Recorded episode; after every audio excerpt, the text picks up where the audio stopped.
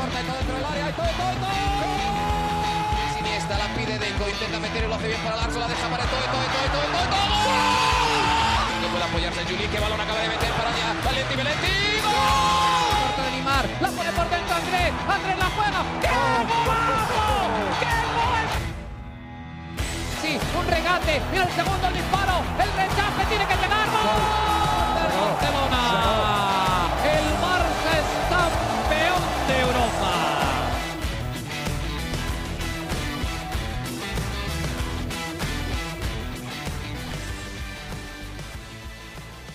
Hola amigos de ADN Barça, bienvenidos a una nueva edición de nuestro podcast. Hoy, como todos los lunes, lunes de ADN Barça, pero lamentablemente no vamos a contar con la presencia de Mariana Guzmán. Mariana se fue de vacaciones a Portugal. Yo no me acordaba de, esta situación, me lo tuvo que recordar Mariana después de escuchar nuestro episodio. Me dijo, mira, pero yo me voy para Portugal. Está en estos momentos en Oporto, disfrutando del país vecino. Recuerden que Mariana está allá en Barcelona, así que no va a estar eh, en este episodio acompañándonos. Quedamos entonces en reencontrarnos el próximo viernes para hablar ya de lo que va a ser la temporada del Fútbol Club Barcelona, las expectativas, ¿no?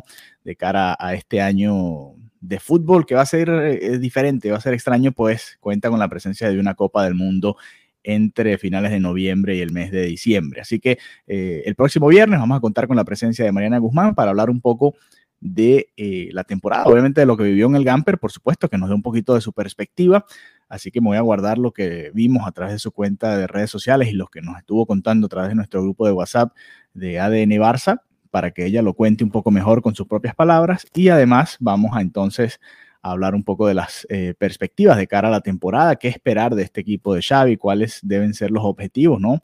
Eh, qué tanto se le puede exigir a este cuerpo técnico ahora con una plantilla realmente reforzada en este verano. Así que nada, hoy vamos a hablar eh, simplemente del Gamper, simplemente dice uno, pero cuántos detalles, cuántas cosas sucedieron en este último partido amistoso del Fútbol Club Barcelona ante los Pumas, los Pumas de la UNAM de México, los amigos mexicanos que son además eh, la mayoría, después de Estados Unidos y España, que son los dos eh, lugares naturales, ¿no? En los que tenemos muchísima gente que nos escucha. Mariana vive por allá, yo vivo por acá, nuestras audiencias están más o menos centradas en esos dos países.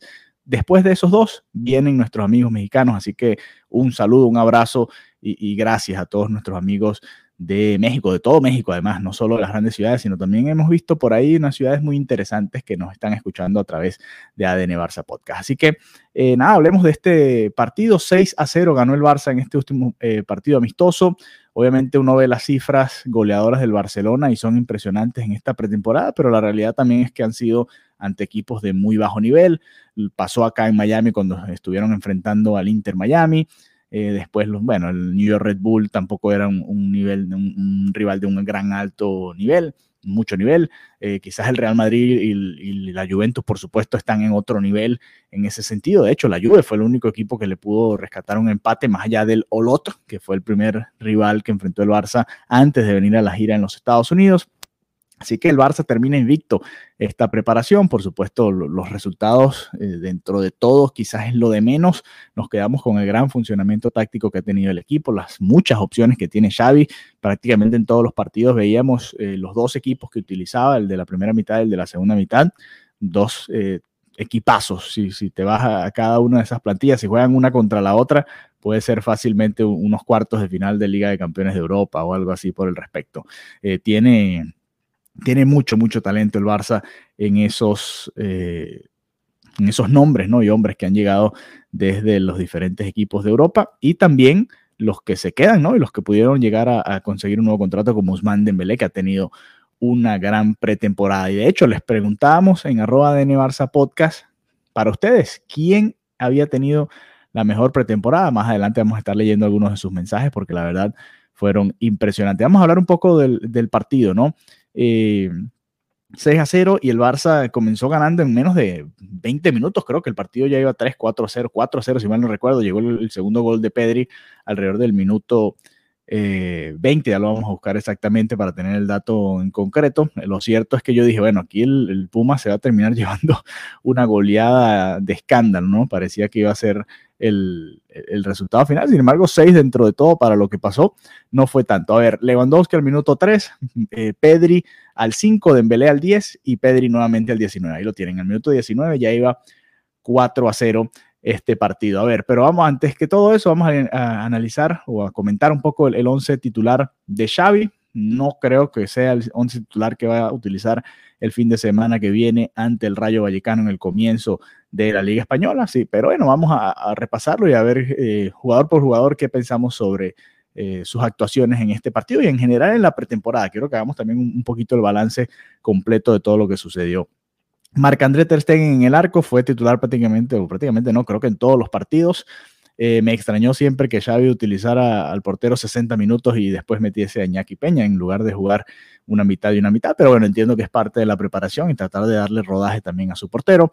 Sergi Roberto, titular en el lateral derecho, sorpresivo, pensé que iba a ser Dest, que iba a recibir la oportunidad ahí Dest para ser el titular en esa posición, no va a llegar a Spilicueta, así que eso es lo que tiene el Barça hasta ahora, Esos tres, esas tres opciones, ¿no? Sergi Roberto, Serginho Dest y quizás Ronald Araujo, no en ese orden, sería en todo caso Araujo, eh, supongo que Dest y después Sergio Roberto, pero ya veremos qué sucede en esa rotación. La dupla de centrales, Ronald Araujo y Eric García. Christensen no pudo estar en este partido y eso quizás explica un poco porque por lo general la dupla había sido Eric García y Christensen, los dos que habían jugado en, esa demarcación defensiva, pero en esta ocasión fue Eric García y Ronald Araujo, muy sólidos ambos. Eric García creo que de los centrales, si me preguntas, ha tenido la mejor pretemporada. También, por supuesto, son rivales que no te aprietan tanto, no te hacen sufrir tanto y contra el Madrid, contra la Juventus se vio un poquito más todavía las dificultades que tiene el Barça en defensa, pero muy buena pretemporada Eric García, sigue demostrando que en salida de balón junto a Piqué, son quizás los mejores eh, centrales del Barça en ese sentido, ¿no? Y, ojo que Piqué no tiene la misma velocidad que tiene Eric García hasta ahora, o, ahora en este momento de su carrera. García es muy joven y por supuesto va a tener ventaja en ese sentido. Así que eh, muy buena opción de Xavi ahí en, la saga central. No creo que sea el titular, eh, repito, en el partido del próximo sábado. Yo supongo que serán Ronald Araujo y Jules Koundé con y de Serginho Dest a la derecha, pero ya veremos. Y, la otra sorpresa en defensa, Alejandro el Tocayo Valdé en el lateral izquierdo, otro que ha hecho una gran pretemporada con el Barça, se, se nota, ¿no? Por supuesto, la, la, velocidad que tiene, la manera de jugar que, que, que, que se ve que tiene por dentro el ADN Barça este jugador y por supuesto los desbordes que tiene, más velocidad que Jordi Alba, quizás todavía con algunos errores de, falta de madurez y de falta de entender algunas situaciones de juego, pero Valdé una pretemporada realmente interesante con el Barça y fue titular, se ganó ser titular al menos en este partido y que Jordi Alba jugase la segunda mitad. Aquí no hay dudas en esta posición y de hecho se habla de la posible llegada de Marcos Alonso desde el Chelsea en los próximos días, así que cuidado y Valdés termina eh, o cedido o simplemente estando en el segundo equipo, a pesar de que ha tenido, como repetimos, una muy buena pretemporada con el Barça en este verano. A ver, en el medio campo, Gaby, Busquets y Pedri. Este es el eh, mediocampo titular que se perfila eh, para el próximo sábado y mucha gente en redes sociales me, lo refutaba, ¿no? Esta mañana y durante el día, porque yo decía, y, lo estuve diciendo durante el partido a través de nuestra cuenta de Twitter, arroba Pod, que Frenkie de Jong era un suplente de lujo que iba a tener el Barça. Parecía que por la manera en la que lo ha utilizado Xavi en estos eh, partidos de pretemporada, que Frenkie de Jong no va a estar en el 11 titular. Por lo general estuvo Busquets, Pedri y Gavi en muchos minutos de esta pretemporada y eso se perfila como que va a ser el mediocampo titular, que sí vio muchos minutos, por supuesto. Vimos algunas ráfagas de Pjanic, vimos algunos momentos de Nico de ahí tratando de jugar en la posición de Busquets y luego también como interior. Sin embargo, pareciera que estos tres son los eh, señalados, los escogidos por Xavi para estar en el medio campo del Barça a partir de este próximo sábado. Busquets, Gaby y Pedri, que además se votó con un par de goles, se entendió muy bien con Lewandowski y ya vamos a hablar un poquito al respecto. Adelante, los tres de adelante que han estado en mejor forma hasta ahora en la pretemporada. Usman Dembélé, Robert Lewandowski y Rafinha, por supuesto. Eh, Lewandowski debutando y debutando con gol. Le, le hacía falta su número 9 a Robert Lewandowski, duró apenas tres minutos, para que llegase ese primer tanto con la camiseta del Barça. Después tuvo un par de ocasiones más, estrelló una pelota al poste, falló un mano a mano, tuvo diferentes ocasiones, creó además, eh, tuvo eh, dos asistencias y además un par de pases previos a la asistencia final para goles del Barça, así que realmente destacada la actuación de Robert Lewandowski, que demuestra que es mucho más que simplemente un delantero 9, tiene por supuesto muchos destellos de calidad en otras, eh, eh, otro tipo de jugadas, ¿no? En otras tareas que no son solamente estar en el área y, bueno, eh, esas tareas que estamos acostumbrados a ver a los número 9 de cada equipo. Así que interesante, me sorprendió y me ha venido sorprendiendo, aunque ya no debe ser sorpresa y si el próximo sábado sucede, no podemos sorprendernos, es el tridente y, la manera en la que utilizó a Rafinha y a Dembélé, porque para mí, no sé qué piensan ustedes y nos pueden dar sus comentarios a través del grupo de WhatsApp, que por cierto, si quieren ser parte, nos comentan en cualquiera de nuestros tweets y les enviamos el enlace y ahí se unen a nuestro grupo, ahí tenemos tertulias, conversamos durante los partidos y hablamos un poco de las noticias, los reportes que van saliendo a través de redes sociales, qué puede ser verdad, qué puede ser mentira, qué opinamos al respecto, eso lo hacemos durante toda la semana. Y Dembélé por derecha y Rafinha por izquierda, ¿no? Eh, me sorprende porque para mí, en mi opinión personal, Rafinha es mucho mejor por el lado derecho y Dembélé puede ajustarse, ¿no? A cualquiera de estas dos tareas y los vimos juntos en algunos pasajes de esta pretemporada. De hecho, hicimos hasta un, podcast algo corto, pero, pero conciso con respecto a esta situación. ¿Era realmente una opción? ¿Es una opción realista? Pareciera que sí. Pareciera que Dembélé y Rafinha además se entienden a la perfección otro partido más en el que Rafinha le da una asistencia a Dembélé y Dembélé, eh, por supuesto, es apenas la pretemporada, son rivales que no son del nivel de lo que va a enfrentar el Barça en, Europa, aunque le hizo un par de goles a la Juventus. Eh, la, pretemporada de Dembélé es espectacular y, aquí uno se pregunta cómo haces para no darle la titularidad, ¿no? Sabemos que Ansu Fati es el futuro, el presente y futuro de este club, pero aquí está realmente difícil. Rafinha va a jugar, Lewandowski va a jugar. La decisión es Dembélé o, o Ansu Fati en estos momentos. Esa es la realidad. Y por la cantidad de goles que ha hecho Dembélé y porque Ansu Fati todavía está, ya está jugando normal entre comillas, pero sabemos que tiene todavía o que está en la recta final de ese proceso de recuperación. No me extrañaría para nada que el titular sea Dembélé, que juegue unos 60 minutos en, en el debut y que termine saliendo por la figura de Ansu Fati en ese partido inaugural. Así que se perfila, ojo, este, este tridente de ataque de Dembélé, Lewandowski y Rafinha. Parecía que iba a ser Rafinha, Lewandowski y Ansu Fati, pero se está metiendo por ahora por el carril Usman Dembélé y bueno, se lo ha ganado y, gracias a una gran pretemporada el francés puede decir que se ha ganado ese puesto, ¿no?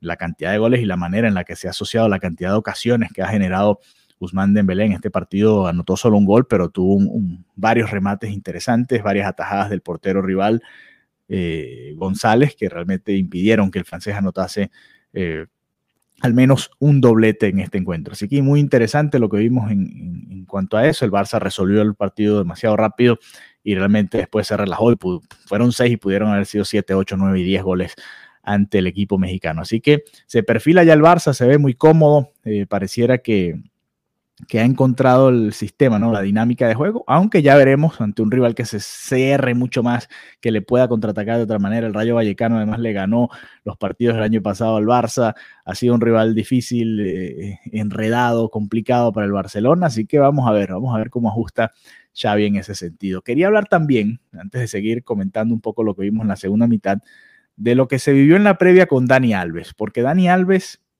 por fin recibió el, homenaje y la despedida que se merecía, ¿no? En sus dos salidas anteriores, eh, o bueno, en las dos salidas que ha tenido el Barça, se ha ido quizás por, la puerta de atrás, sobre todo en su primera ocasión, ¿no? En la primera ocasión que esto se dio. Eh, realmente se fue sin, no, diría sin pena ni gloria, pero sí, eh, creo que por la puerta de atrás es el término correcto venía el Barça de una gran campaña, eh, sabíamos todos que se acababa el contrato de Dani Alves, estábamos esperando el anuncio de la renovación y simplemente agarró sus cosas y se fue rumbo a Italia a jugar con la Juve. Fue, fue un poco extraño, ¿no? Eh, en su momento.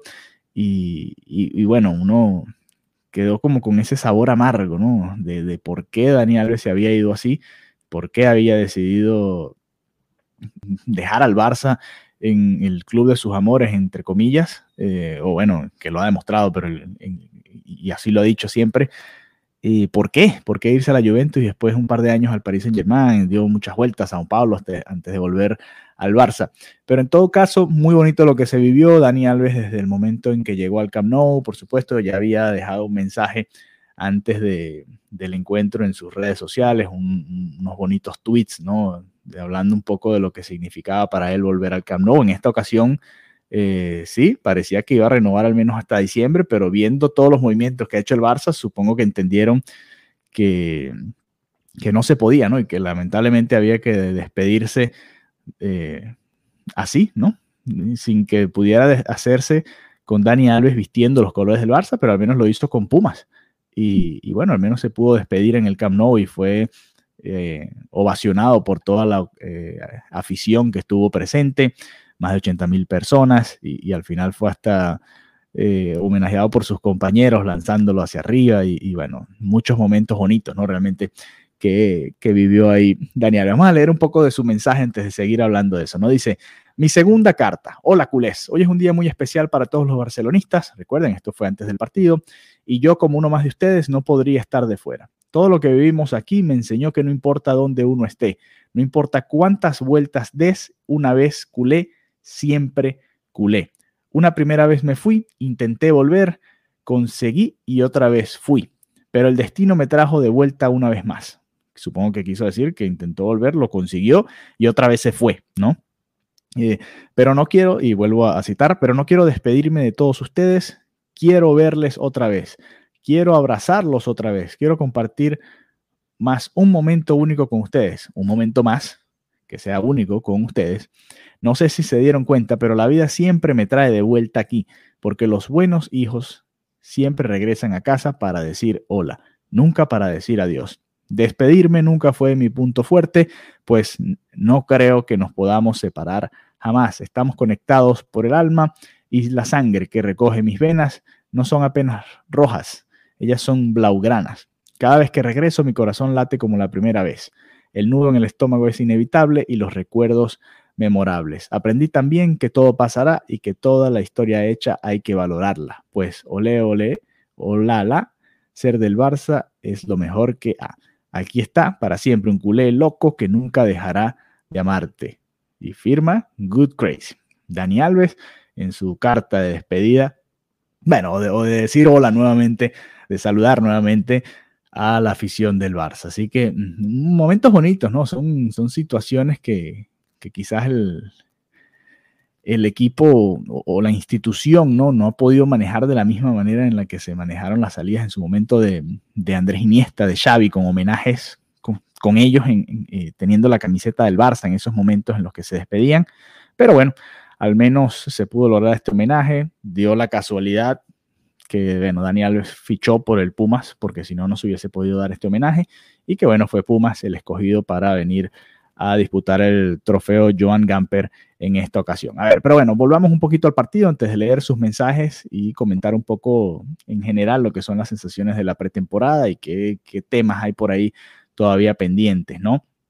Eh, además, en la segunda mitad, ya, ya repasamos el, el once titular, en la segunda mitad jugaron eh, Ansu Fati entró por, por la banda izquierda.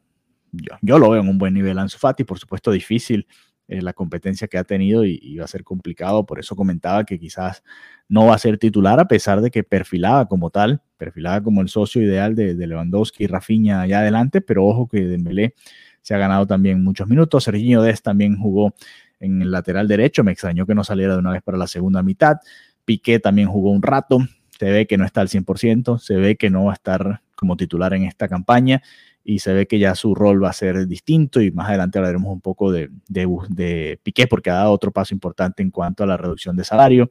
Eh, Pierre-Emerick Aubameyang, este es un caso muy interesante dentro de los 2, 3, 4 que tiene el Barça en el banquillo que, serían titulares en cualquier otro equipo de la liga y quizás de Europa. Pierre-Emerick Aubameyang, cuando uno se va al registro de cantidad de goles por cantidad de ocasiones y cantidad de minutos. Lo de Pierre Aubameyang desde que llegó al Barcelona ha sido espectacular, ha sido realmente increíble.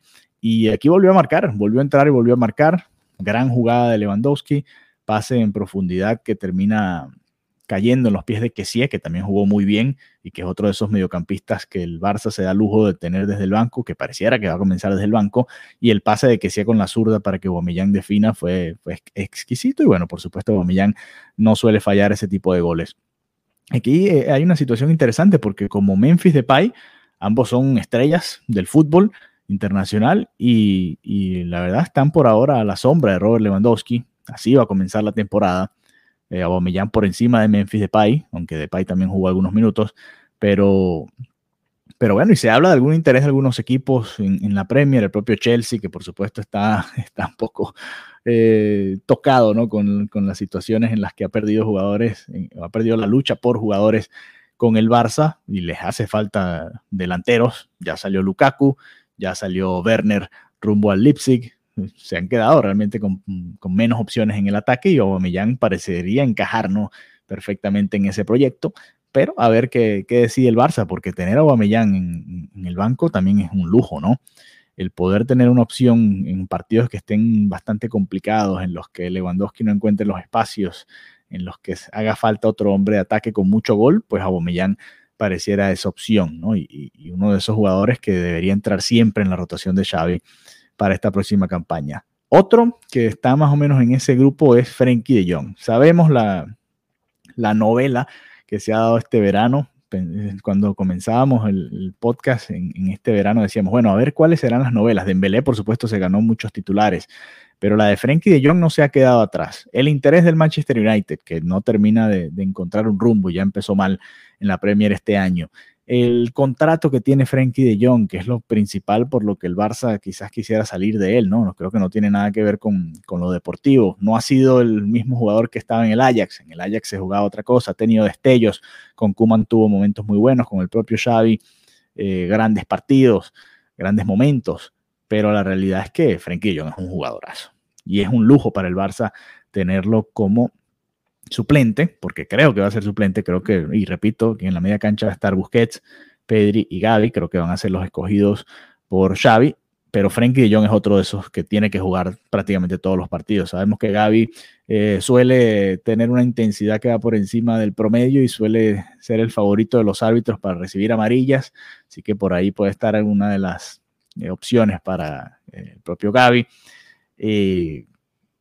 a, Xavi creo que no le gustó tanto, ¿no? Lo que vio de Jong en sustitución en la posición de Busquets, pero es que de Jong pareciera el, el, sustituto no natural, porque nadie, ninguno de estos jugadores va a ser como Busquets.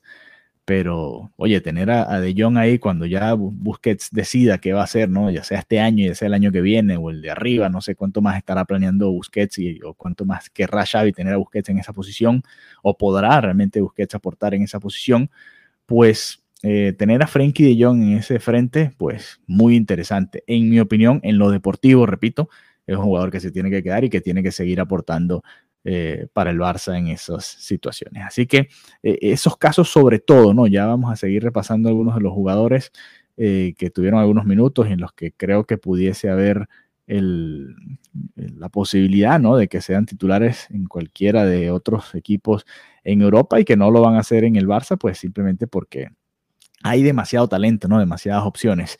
Eh, y creo que el otro que está en este grupo, más allá de, de Depay, que ya lo comentaba junto a, a es el propio Frank Kessie, que sí, eh, por supuesto, desde que llegó sabe que tiene que, que pujar, ¿no? Para, para poder ser titular, pero poco a poco pareciera que nos hemos dado cuenta que Xavi sí lo va a tener en cuenta, por supuesto, un jugador muy importante, y sobre todo viendo hacia atrás, eh, el Barça se caía demasiado en las segundas mitades, ¿no? Y, con la llegada de estos jugadores que tienen tanta potencia y tanta durabilidad, aquí jugadores que vienen de la Bundesliga, de la Premier, eh, del calcio, que tienen una situación física mejor y el equipo se ve incluso hasta mejor en general, los propios jugadores que ven, están ahí todavía, que estaban en el Barça la temporada pasada, pues que sí es otro de esos suplentes de lujo que va a tener Xavi, que también va a ser constantemente una de las opciones desde el banco, junto a Ansu Fati, por supuesto, que es un caso que ya mencionábamos más temprano, que pareciera que Ansu Fati le estaría, o perdió realmente esa,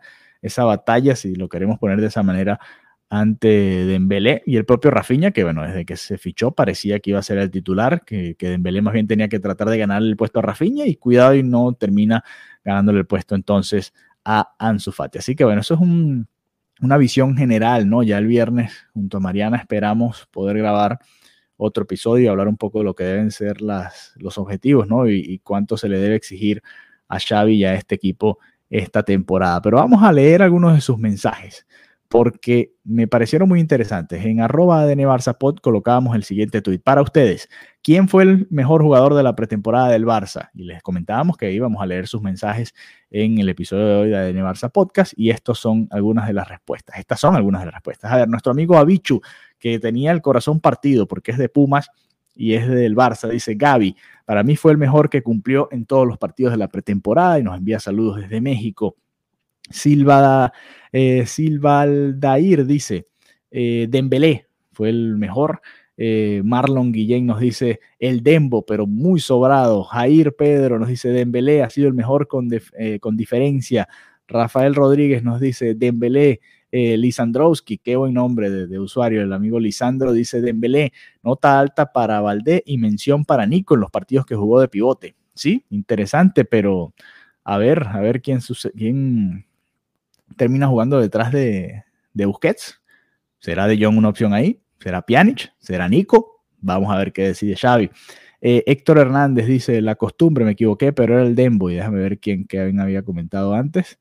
A ver, eh, no, no, creo que borró el tweet. Eh, Canario, Juan Manuel Rosa dice, y se molesta, y bueno, lamentablemente tengo que decir esto, pero hay que leer los mensajes como son. No hay un puto tío que ponga a Eric García. Y, yo le comenté que era el primero y que gracias por su voto. Eh, ¿Será que no soy hater de nadie? Dice el amigo después que no, de, nuestra respuesta, ¿no? Eh, Rodrigo dice Christensen. Christensen realmente también tuvo una muy buena pretemporada. Es que el Barça en general tuvo una muy buena pretemporada. Más allá de quizás un bajón, entre comillas, en, en, dentro de ese partido ante la Juventus y el partido, sobre todo la segunda mitad del partido de la Juventus y después el partido contra el Red Bull. Pero más allá de eso, el Barça en general ha tenido una pretemporada espectacular. Eh, y Christensen también la tuvo muy buena. No creo que sea titular, porque creo que va a ser. Eh, si Cundé está sano, va a jugar Cundé. Si no está al 100%, quizás por ahí se pueda meter Christensen junto a Araujo en esa pareja centrales, aunque creo, creo, si mal no, si no me falla la memoria, que no los vimos juntos en ningunos momentos de la pretemporada. Eh, Jesús Quevedo nos envía un GIF con Dembélé celebrando uno de sus goles ante la Juve, haciendo el, mismo gesto que hizo Stephen Curry en las finales de la NBA, mandando a dormir, bueno, en las finales y en los playoffs de la NBA en general, mandando a dormir a la gente o al rival, no sabemos. Héctor Hernández puso Ansu, ah, por eso es que nos decía que la costumbre, que Ansu Fati, no, bueno, primero nos había dicho Ansu Fati, después nos dijo Dembélé, Manuel nos dice Valdé, fue el mejor para él, Valdé, interesante, un, una opinión interesante de nuestro amigo. Paolo dice Dembélé, Dembélé es un jugadorazo y Xavi lo decía en su momento, si se, utiliza de la manera que se debe utilizar, eh, Dembélé puede ser uno de los mejores jugadores en su posición y creo que hoy en día vamos a ver cómo se da en la temporada, que es cuando realmente vale y realmente importa, pero hoy en día pareciera que es así. Y Milovan Castillo nos dice Dembélé, Christensen y que sí también, otro de esos nombres que ha hecho una muy buena pretemporada. Ninguno de ellos mencionó a Frankie de Jong, pero yo quiero leerles algunos de los mensajes que nos enviaron o comentarios que nos hicieron algunos de los tweets, porque ayer viendo el partido, eh, uno se daba cuenta, el nivel de Frankie de Jong es para estar en, en, cualquier equipo de los mejores de Europa y por, con razón no se quiere ir al Manchester United. Aquel proyecto, la verdad, uno lo ve de lejos, pero pareciera un desastre, ¿no? Y en la Premier es complicado, no, no es tan, tan permisivo como quizás en, en la liga, ¿no? Que, que, bueno, que el Barça y el Madrid pueden tener un mal año, pero saben que van a estar en puestos de Champions, ¿no? Quizás tercero ha llegado al Madrid por ahí en algunos años, el propio Barça también, pero más allá de eso no pasa. Mire, por ejemplo, yo colocaba más temprano, muchos soldados de Frenkie de Jong, es que su pretemporada ha sido muy buena, en lo deportivo no hay razones para que salga del club. Y algunos comentarios, Eduardo, por ejemplo, nos dice, deportivamente sí, Frenkie no tiene un encaje aún, ni como pivote y tampoco se siente cómodo de interior. Eso no quiere decir que no se pueda adaptar, pero por el momento yo preferiría traer a Bernardo Silva en este caso, en vez de quedarme a Frenkie, pero si se queda tampoco pasaría nada. Por ejemplo, uno de los mensajes que nos dejaba eh, uno de los usuarios con respecto a Frenkie de Jong, yo la verdad no creo que, bueno, uno dice, no creo, ya, ya han hecho varios fichajes, ¿no? Pero lo de Bernardo Silva ya parece hasta excesivo, ¿no? De parte del Barça. Pero bueno, a ver, eh, Alexandre nos dice, respondiendo a un tweet en el que yo colocaba que esta salida, una de las salidas de, de Frankie de Jong, en la que además eh, galopa y termina metiendo un pase de tres dedos que pudo haber terminado en un gol si, si el centro de Aubameyang desde la derecha era mejor. Pero muy buen pase de De Jong después de desmarcarse de uno y salir de, de, otro jugador y comerse toda la cancha del Camp por todo el medio y hacer ese pase de tres dedos, que ahí lo tienen en el fondo. Eh, nos dice Alexandre, suplente de 40 millones al año, suena bien. Suplente, se pregunta Subil Master. Suplente, dice Andaluza Culé. Suplente, también se pregunta Jair Adrián. Y yo le respondo, sí, al menos así lo ha usado Xavi en la pretemporada no ha sido realmente titular en ninguno de los partidos, incluso varios de ellos los jugó como defensor y queda esa duda, ¿no? ¿Qué va a pasar realmente con Frenkie de Jong? Porque es una de esas incertidumbres que deja la presencia o no presencia de De, de, Jong en la eh, plantilla del Barça y en el 11 titular o no del Barça. A ver, eh, algunos reportes de, las últimas horas, supuestamente el Barça y el Valencia estarían negociando la sesión de Nico. Se hablaba de la posibilidad de que Nico fuese una opción a Busquets en el medio del campo. También, por supuesto, siguen los reportes con respecto a Frankie de Jong y el Chelsea. El Barça ha sido claro en, cuanto a, su opinión pública, ¿no? El propio Laporta ha dicho varias veces que no está a la venta, pero ojo que mm, pareciera que, que sí quisiera el Barça que De Jong al menos se ajuste ese contrato, ¿no? El, salario que tiene. Y por ahí, bueno, está una de las opciones. Eh, otro reporte importante, y les dije más temprano que iba a hablar sobre Piqué. Piqué se rebajará el sueldo con un nuevo contrato. Al parecer van a anular el que habría firmado con, el que había firmado, mejor dicho, con Bartomeu en su momento y eh, firmará con unas nuevas condiciones eh, Piqué. Supongo que eso es lo que quisiera el Barça, quisiera Frenkie de Jong y bueno, a ver si, si termina de dar. También eh, Memphis Depay, que supuestamente estaría cerca de fichar con la Juve, aunque bueno, ya sabemos que, que ha venido sonando y a ver, para que se dé todo eso, primero tiene que salir con la carta de libertad, que creo que es lo que está pidiendo el brasileño. Así que algunos de los reportes, algunas de las situaciones, además el acuerdo que ya les comentábamos más temprano, eh, y a la espera de que se pueda completar la negociación con el Chelsea y la llegada de Marcos Alonso al equipo para esta misma temporada, a ver si, si se convierte en una realidad. Todo esto, todo esto, por supuesto, a la espera de que el Barça todavía pueda inscribir a sus eh, jugadores en la liga. Esa ha sido otra de las novelas y supongo que lo lograrán antes del, próximo sábado, así como se dio la temporada pasada, que estuvimos esperando hasta última hora, ¿no? Que pudiesen inscribir a Memphis Depay y a Eric García, que llegaban con eh, su carta, ¿no? Con, sin tener que pagar nada al Barça por sus incorporaciones. Así que bueno, nada, algunos de los detalles, algunas de mis opiniones con respecto al Gamper y a lo que ha sido la pretemporada del Barça que se cerró este pasado domingo y por supuesto ya emocionados de cara a lo que va a ser la temporada del Fútbol Club Barcelona que comienza este próximo sábado. Nos reencontraremos nuevamente hacia el final de esta semana junto a Mariana Guzmán. Les envío un abrazo, gracias por haberse conectado con nosotros y será hasta la próxima.